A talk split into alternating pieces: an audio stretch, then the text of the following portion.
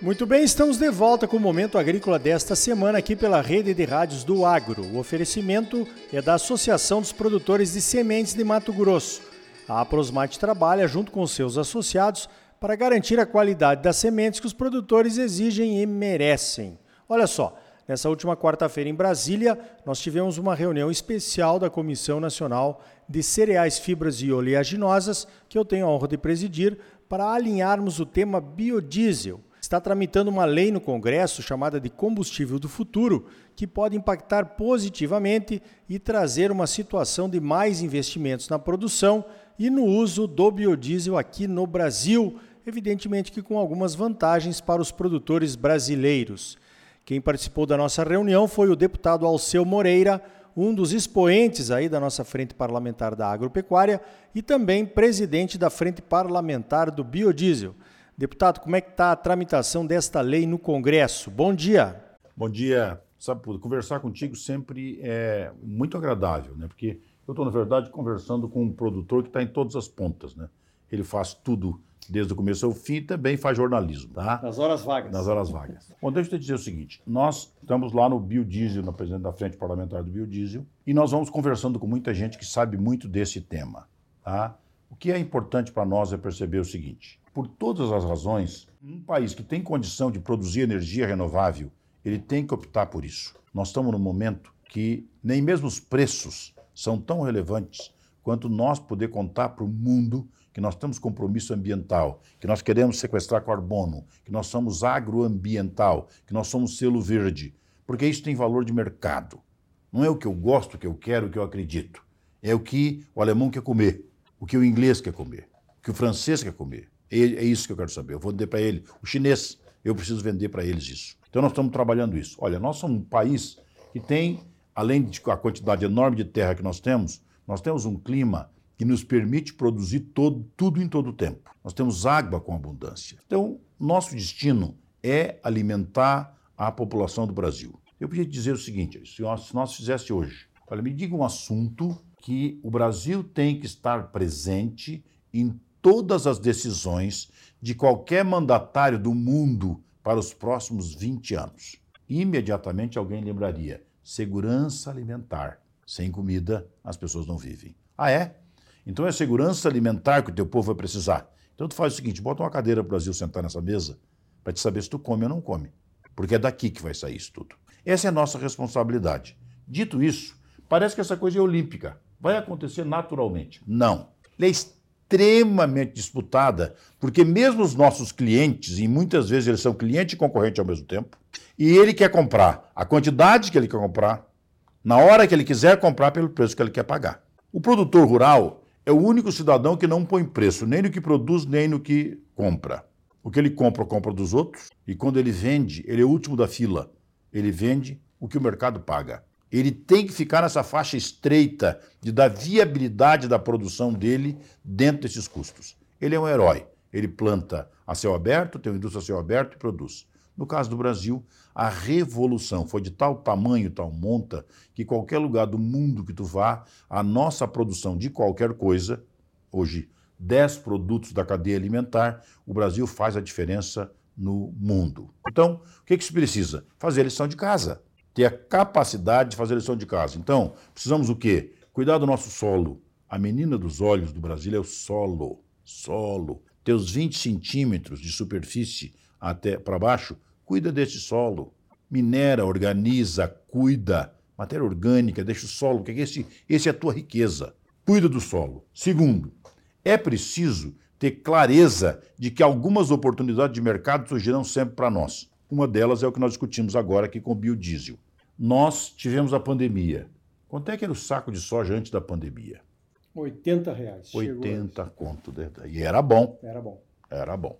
Daqui a pouco nosso soja foi para quase 200. E nós nos acostumamos com esse preço maravilhoso. Bom, ele agora vai ficar aí nos 100, ele vai chegar nos 20 dólares. 19, 20 dólares. O que nós vamos ter que fazer agora? Essa locomotiva de lombo abaixo vai ter que descer. E vai ter que descer os custos da produção. Tudo vai ter que se acomodar nesse custo, senão o indivíduo produtor inviabiliza ele. Não acredito que ninguém queira ser, ter como cliente um produtor quebrado. Todo mundo vai achar um jeito de viabilizar, porque são os preços internacionais. Bom, é verdade isso? É.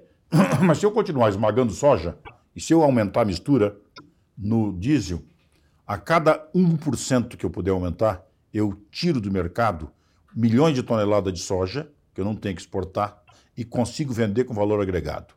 Porque aquilo vai transformar em farelo, vai transformar em frango, carne suína, carne bovina, leite, vai se transformar em carpa, vai peixe, ele vai acabar sendo vendido para o mercado ou consumido internamente com valor agregado.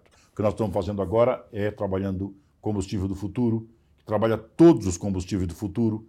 O relator é o Arnaldo Jardim, não podia ser o melhor relator, porque ele é absolutamente qualificado. Mas é claro, quando chega na hora de nós compor um texto como esse, sempre tem interesses contrariados. Sempre tem.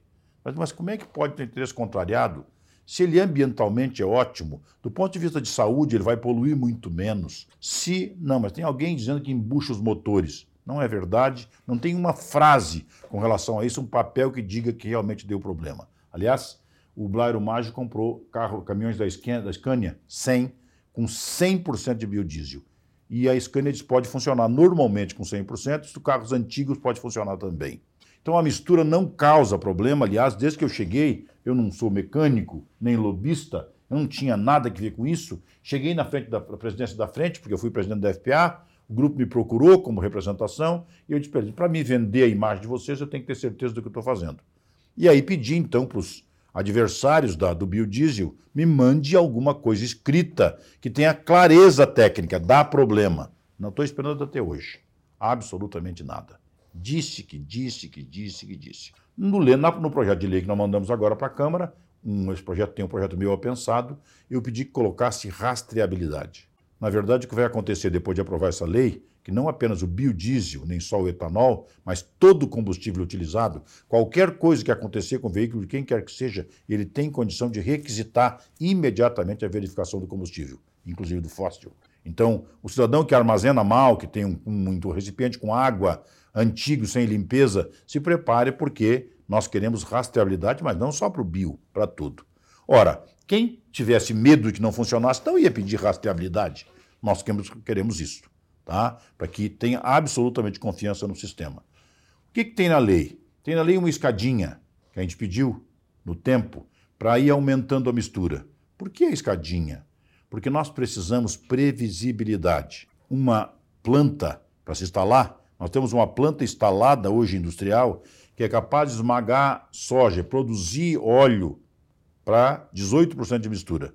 Mas se eu chegar nos 19, eu levo 4, 5 anos para montar uma planta dessa para ele conseguir esmagar. Então tem que estar tá previsto o cidadão já se preparar para esmagar mais daqui para diante. Acontece que lá no governo, dentro do governo, tem os técnicos que fazem a regulação disso o tempo todo. E o governo acha alguns setores do governo que é melhor que o governo continue tendo esse poder de manda no processo.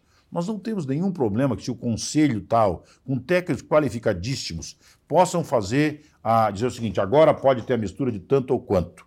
Meu problema, pessoal, é não ter um piso e eu fazer um cidadão botar uma planta industrial em tal lugar e um belo dia chega outro governo e diz, não, agora eu não quero mais.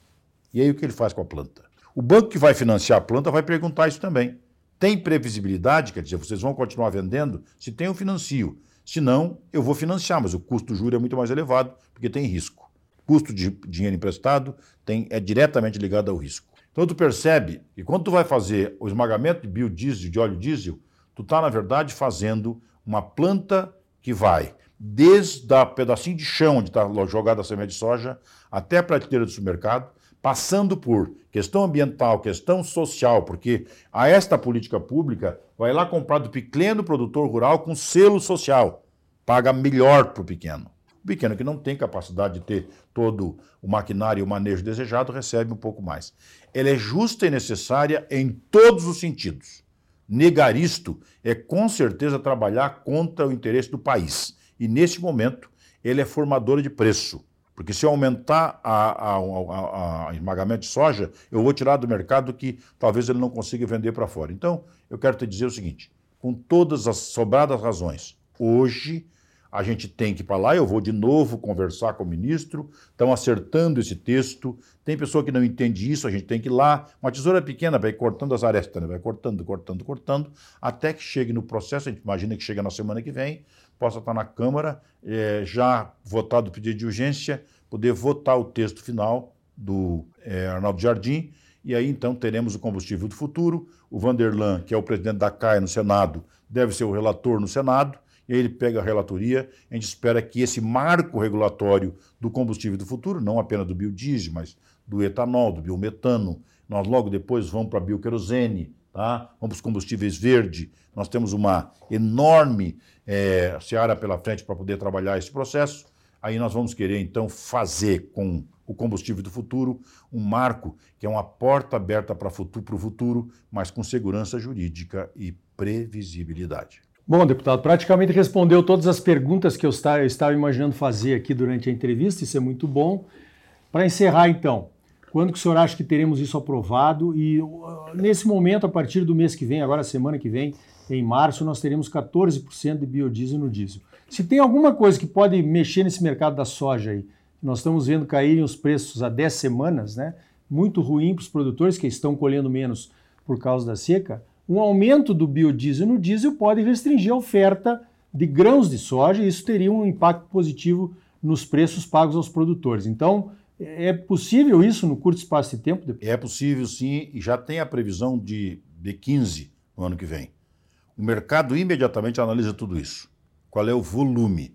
Se nós dissermos que nós vamos ter numa escadinha um processo que pode chegar a 20% de mistura, por exemplo, até o final do atual governo, isso tem reflexo no preço imediatamente, porque os estoques disponíveis do Brasil serão menor.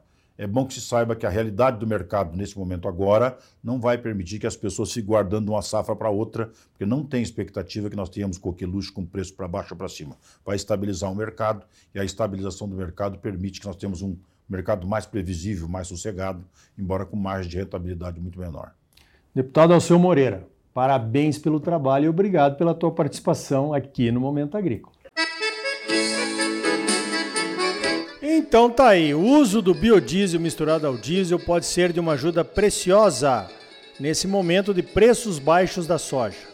No próximo bloco vamos conversar com o pesquisador da Embrapa, o Dr. França Neto, para saber quais os danos que uma seca pode causar na produção de sementes de soja. A Associação dos Produtores de Sementes de Mato Grosso, a Prosmate, trabalha junto com seus associados para garantir a qualidade das sementes que os produtores exigem e merecem.